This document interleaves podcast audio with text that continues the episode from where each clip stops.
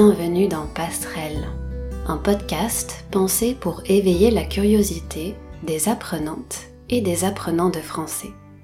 Je m'appelle Émilie et cette semaine, comme d'habitude, je vous invite à prendre quelques minutes pour qu'on réfléchisse ensemble à une question. Dans chaque épisode, j'essaye de vous proposer des sujets différents à explorer mon but, c'est juste de partager avec vous quelques pistes de réflexion et de vous encourager à vous poser des questions en français. Aujourd'hui, on va parler d'argent. Il existe un cliché qui dit que les Français n'aiment pas parler de ce sujet. Ce serait quelque chose de tabou. Notre relation à l'argent est souvent marquée par les émotions. Selon notre éducation, notre environnement, la perception qu'on a de l'argent peut être différente d'une personne à une autre. La langue française est remplie d'expressions qui utilisent le mot argent. Je pense par exemple à cette fameuse phrase L'argent ne fait pas le bonheur. Autrement dit, avoir beaucoup d'argent, ça rend la vie plus confortable, bien sûr, mais ça ne rendrait pas nécessairement heureux. Cette phrase dit quelque chose sur l'image qu'on a de l'argent, une image parfois négative. Et en même temps, les choix qu'on fait sont très liés à l'argent. Quand on parle de réaliser ses rêves, de créer une entreprise, de travailler moins, de mener une vie plus calme, de vivre en couple ou de divorcer, il s'agit souvent de questions d'argent. C'est beaucoup plus qu'un simple moyen de paiement. Ces émotions déterminent en grande partie comment on gère l'argent et à quoi ressemble notre vision de la vie. Dans l'épisode de cette semaine, on va s'inspirer du fameux proverbe pour se poser la question suivante. Est-ce que l'argent fait le bonheur?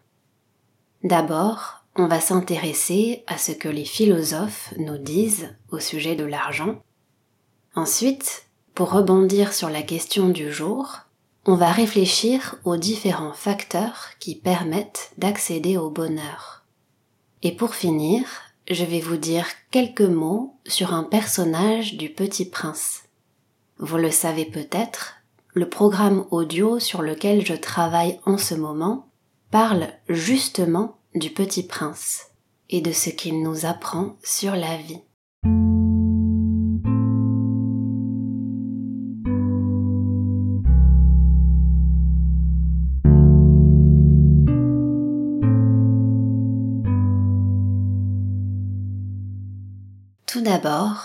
Va donc s'intéresser à ce que les philosophes nous disent au sujet de l'argent.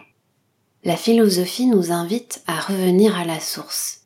Elle nous invite à réfléchir à des questions comme l'argent, qu'est-ce que c'est? Qu'est-ce que ça représente philosophiquement? Dans sa définition la plus simple, c'est un moyen de change. L'image qui nous vient à l'esprit, ce sont des pièces et des billets. Il est accepté par la société comme un moyen de paiement pour tout un tas de choses différentes. Un tas de choses, je vous rappelle que ça signifie beaucoup. L'argent nous permet de payer pour obtenir beaucoup de choses, de biens ou de services très divers. Sa valeur dépend de plusieurs critères, notamment de nos croyances, mais aussi des fluctuations économiques on a un rapport ambivalent à l'argent. Et cette vision négative se retrouve déjà chez les philosophes, à l'époque de l'Antiquité, chez Platon ou chez Sénèque par exemple. Un des enjeux majeurs, je crois, quand on réfléchit à l'argent, c'est l'obsession autour du fric. Le fric, c'est un mot d'argot. C'est tout simplement une autre manière de dire argent. C'est plus familier, évidemment. L'argent obsède celui qui en a et qui peut le mépriser. Il obsède aussi celui qui en manque et qui rêve d'en avoir. Mais le philosophe Aristote essaye de sortir du simple mépris de l'argent. Il cherche plutôt à interroger et à analyser son usage. Pour lui, la monnaie rend possible l'échange et elle régule les rapports entre les métiers Dans ce sens-là, il voit ça comme un outil pratique pour la société. Ce qu'il condamne, c'est plutôt l'art d'accumuler. C'est le fait d'aimer l'argent pour l'argent et non pour ce qu'il permet de faire. En résumé, ce qu'il condamne, c'est l'accumulation, c'est la spéculation. Grâce à lui, on comprend le risque que représente l'argent. Il y aurait énormément de choses à ajouter sur les philosophes de l'Antiquité, sur leurs contradictions, mais on va passer directement au XVIIIe siècle, parce que j'ai très envie de vous parler du philosophe allemand Emmanuel Kant. Chez Kant, on retrouve une critique de l'avarice. L'avarice, vous savez, c'est l'un des sept péchés capitaux. Dans le langage familier, on parle plutôt de radinerie. Une personne radine, c'est quelqu'un qui n'aime pas dépenser son argent, ni pour elle-même, ni pour les autres. Kant condamne l'avarice. C'est immoral pour lui. Contrairement aux philosophes antiques, il applique cette idée dans sa vie personnelle. Juste avant, j'ai mentionné rapidement les contradictions des philosophes de l'Antiquité. Platon et Sénèque méprisent l'argent, mais, et j'aurais dû le préciser, le premier venait d'une famille aristocratique très fortunée, et le second était l'un des hommes les plus riches de son époque. De son côté, Kant considère l'argent comme un moyen et jamais comme une fin. Dans son entourage, avec un de ses étudiants, avec son domestique, avec sa sœur, il montre un sens du partage. Il soutient même son neveu, le fils de sa sœur, alors qu'il est dans le besoin. Chez Kant, le partage empêche l'accumulation et la retenue. Sa philosophie illustre ce que l'argent permet de faire dans nos relations, notamment dans la relation à nos proches. En pratique, Kant a toujours été généreux avec son entourage. L'argent est un moyen par lequel on peut faire du bien à soi-même et aux autres. Ce n'est pas une fin en soi.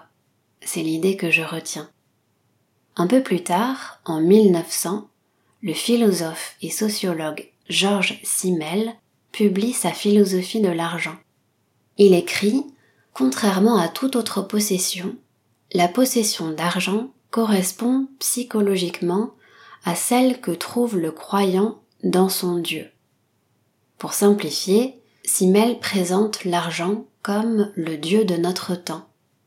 Dans le désir de dépenser son argent, de posséder un maximum de choses juste parce qu'on veut les avoir, dans tout ça, Simmel écrit que ce type de comportement est comparable à la façon dont les hamsters entassent la nourriture. Malgré ce discours qui est assez dur, il voit quand même un certain nombre de bienfaits à l'argent. Le premier, c'est qu'il crée des relations entre les individus. L'argent devient une sorte de lien qui réunit les individus autour d'un intérêt commun. Le second bienfait, c'est que l'argent autonomise. Avec l'argent, on gagne en autonomie. Ça nous donne plus de liberté. Travailler pour gagner sa vie, serait le meilleur moyen d'augmenter sa liberté d'action, son indépendance et surtout son égalité. Par contre, quand gagner de l'argent devient notre but ultime dans la vie, on finit par penser que le bonheur et la satisfaction de l'existence sont liés au fait de, au fait de posséder de l'argent. C'est impossible de résumer la pensée de Simmel en quelques minutes. Mais un autre point que je retiens, ce sont les personnages qu'il décrit quand il évoque les types de rapports à l'argent. Ces personnages illustrent, chacun à leur manière, un rapport pathologique à la richesse. Parmi eux, il y a l'avare dont on a déjà parlé. À l'opposé, il y a le prodigue. Dans le langage courant, j'appellerais ça un dépensier, quelqu'un qui jette son argent par les fenêtres. Jeter son argent par les fenêtres, ça signifie dépenser sans compter. J'aurais pu vous parler de plein d'autres philosophes, mais après tout, mon but avec ces épisodes, c'est jamais de vous parler d'un sujet de manière exhaustive. C'est toujours de vous encourager à vous poser des questions. Ces philosophes, chacun à leur manière, nous invitent à réfléchir à la place qu'on donne à l'argent dans nos vies. Dans un podcast que j'ai écouté cette semaine, j'ai noté une citation d'Amartya Sen. C'est un économiste et un philosophe indien. Je voulais vous lire cette citation avant de passer à la suite. Il écrit Vous pourriez être à l'aise sans être bien, vous pourriez être bien sans pouvoir mener la vie que vous vouliez, vous pourriez avoir la vie que vous vouliez sans être heureux, vous pourriez être heureux sans avoir beaucoup de liberté, vous pourriez avoir beaucoup de liberté sans accomplir grand-chose. Qu'est-ce que l'argent nous permet d'accomplir? Bien sûr, l'argent est nécessaire pour vivre décemment, mais aussi pour plein d'autres choses dans la vie. Qu'est-ce qu'il nous permet d'accomplir? Je vous laisse réfléchir à cette question. Dans la deuxième partie de cet épisode, on va se pencher sur les différents facteurs qui permettent d'accéder au bonheur. De nombreuses études ont montré que la qualité des relations est un premier facteur. Quand je parle des relations, ce sont non seulement les relations entre humains, mais ça inclut aussi les relations avec les animaux ou encore avec la nature. Elles nous apportent toutes beaucoup de bienfaits pour la santé mentale. Un deuxième facteur important, c'est le sentiment que la vie a du sens le fait d'agir en cohérence avec ses valeurs va augmenter ce sentiment. Le troisième facteur qui entre en jeu, c'est le sentiment de pouvoir avancer vers des buts, des buts de vie qui sont importants pour soi. C'est sentir qu'on peut progresser, qu'on peut agir sur les situations. Et puis, un dernier aspect, un dernier facteur qui est souvent celui auquel on pense en premier, quand on entend le mot bonheur, ce sont les émotions positives, celles qui sont associées aux situations qu'on rencontre, aux conditions de vie, aux dimensions agréables du quotidien. Toutes ces émotions contribuent à un bonheur durable, parce qu'elles vont nous permettre de faire face à des situations difficiles, en prenant en compte plus d'éléments dans la situation. Et ça nous aide à résoudre les problèmes de manière plus créative, plus constructive. Les émotions sont changeantes. Elles nous permettent de nous adapter aux situations qu'on rencontre. Les émotions positives contribuent au bonheur plutôt parce qu'elles nous aident à faire face à des moments difficiles. Pour vous donner un exemple précis, je pense à l'émotion d'espoir. Alors, quelle place occupe l'argent dans tout ça? Après tout, la question qu'on se pose aujourd'hui, c'est est-ce que l'argent fait le bonheur? C'est pas évident de répondre à cette question sans tomber dans les clichés, dans les banalités. On sait toutes et tous que l'argent seul ne fait pas le bonheur, mais on peut compléter en disant qu'il y contribue certainement. Selon certaines recherches, l'argent diminue notre capacité à avoir des comportements altruistes. Et donc, ça entraverait la qualité des relations. Entraver, ça signifie gêner, empêcher. La qualité des relations, je vous le rappelle, c'est une dimension clé qui contribue au bonheur. De nombreuses recherches ont étudié le lien entre le revenu et le sentiment de bonheur. Et on remarque quand même un effet du revenu sur le bien-être. L'idée que je retiens, c'est que l'argent contribue au bonheur, mais dans une certaine mesure. Dans ces recherches, on s'aperçoit que le fait de manquer d'argent, ça représente vraiment un facteur de stress très important. Une fois que la sécurité matérielle est assurée, finalement, on se rend compte que le lien entre argent et bonheur est assez faible. Certes, la satisfaction générale est très dépendante du niveau de vie. Plus le revenu augmente, plus la satisfaction progresse, mais cette relation n'est pas linéaire. La progression de la satisfaction diminue à mesure que le niveau de vie augmente. Une explication possible, c'est que l'argent est souvent utilisé pour des choses qui, au final, ne sont pas celles qui apportent le plus de bonheur. Un certain nombre de recherches ont montré que les humains ne sont pas très doués pour prédire ce qui va les rendre heureux. On a l'impression que le fait d'acheter des biens matériels, par exemple, ça va nous faire du bien. Ça va renforcer le sentiment de bien-être. Et d'ailleurs, souvent, quand quelqu'un traverse un passage à vide, on lui dit Ben, offre-toi quelque chose. Avoir un passage à vide, ça veut dire avoir une baisse de morale. En réalité, ce sentiment de bien-être est très éphémère.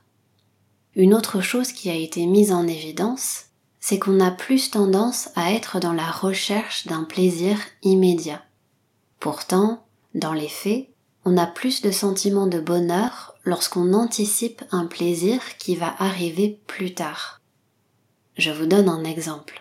Quand on sait que dans quelques mois, on pourra partir quelque part dans un endroit où on pourra se reposer, eh bien, le fait d'y penser régulièrement, ça nous apporte du bien-être au quotidien. Alors que pouvoir prendre l'avion tous les quatre matins pour aller n'importe où sur un coup de tête, tous les quatre matins, ça veut dire très souvent. Et sur un coup de tête, c'est une expression qui signifie en suivant une impulsion, sans réfléchir. Eh bien, ça, d'après des études, ça apporterait moins de bonheur que l'anticipation d'un plaisir qui va arriver plus tard. Plus on cherche à définir les ingrédients de notre bonheur, plus on se rend compte de la difficulté à le définir précisément. Même si des éléments objectifs existent, le plaisir de vivre entouré de sa famille ou de ses amis, d'avoir un travail épanouissant et les moyens matériels de satisfaire ses envies, ou encore d'être en bonne santé, même si ces éléments objectifs existent, le bonheur reste quelque chose de très subjectif. L'argent y contribue surtout lorsqu'on l'utilise pour bénéficier à d'autres personnes. Ça, c'est mon opinion en tout cas. Lorsqu'on va être attentif au bonheur d'autres personnes, ça a beaucoup plus d'effet sur notre bonheur personnel, puisque ça va augmenter notre sentiment d'utilité sociale, le sentiment que la vie a du sens, le sentiment d'être en accord avec ses valeurs.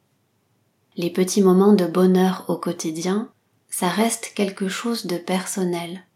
Ça peut être le fait de regarder un bon film, d'écouter de la musique, de prendre soin de soi et de son bien-être, de préparer un bon repas ou encore de capturer des moments de vie. Avec les quelques minutes qui nous restent, je vais vous dire quelques mots sur un personnage du Petit Prince. Si vous avez écouté les derniers épisodes du podcast, si vous lisez ma newsletter, vous le savez peut-être déjà, en ce moment, je travaille sur un programme audio un programme qui parle justement du petit prince et de ce qu'il nous apprend sur la vie. Pendant l'un de ses voyages, le petit prince rencontre le businessman. Ce personnage étrange aime répéter qu'il est un homme sérieux. Il passe ses journées à compter et à recompter les étoiles dans le ciel, ces petites choses qui font rêvasser les fainéants. Rêvasser, ça veut dire se laisser aller à la rêverie. Autrement dit, rêver, éveiller. Et un fainéant, c'est une personne paresseuse.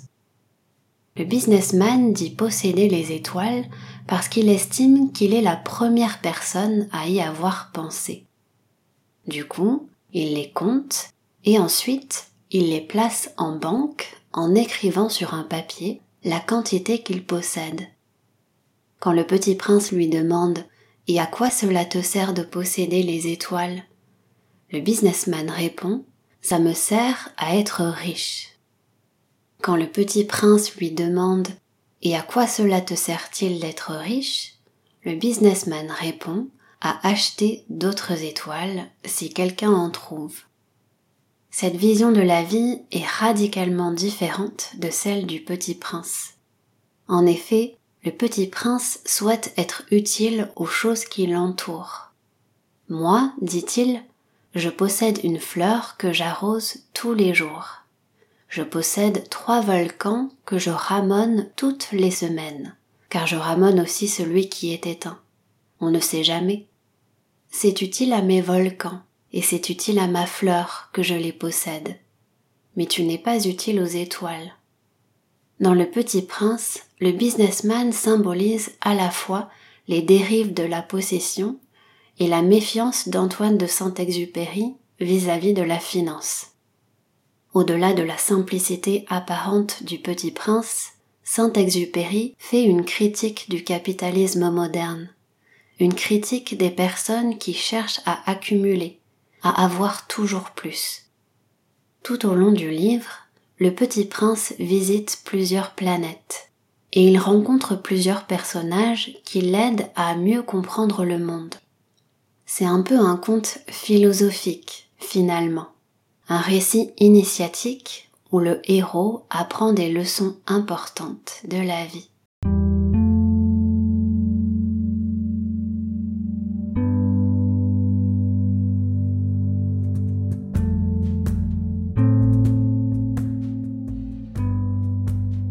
Voilà, c'est tout pour cette semaine. Comme d'habitude, je vous invite à rejoindre la communauté du podcast sur Patreon. C'est un espace d'échange où je partage des ressources et les transcriptions des épisodes. Pour soutenir le podcast, vous pouvez en parler autour de vous et mettre une note sur Apple Podcast et Spotify. Et puis, n'hésitez pas à m'écrire pour partager vos réflexions avec moi. En attendant, je vous remercie d'avoir pris le temps de m'écouter aujourd'hui et je vous donne rendez-vous bientôt pour le prochain épisode. À très vite!